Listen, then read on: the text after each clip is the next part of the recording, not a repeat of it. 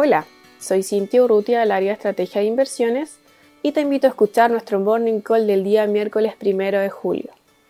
El Banco Central de Chile informa esta mañana el desempeño de la economía en mayo mediante su indicador IMASEC.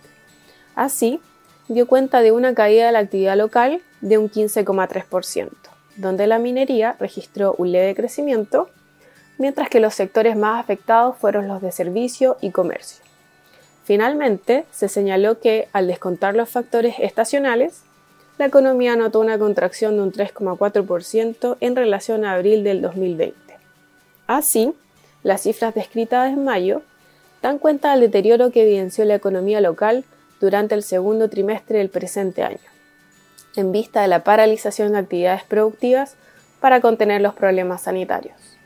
En Visa Inversiones recomendamos tener una exposición de renta fija local en un portafolio diversificado, en vista que el actual escenario económico podría derivar en nuevas presiones a la baja sobre las tasas de interés nacionales.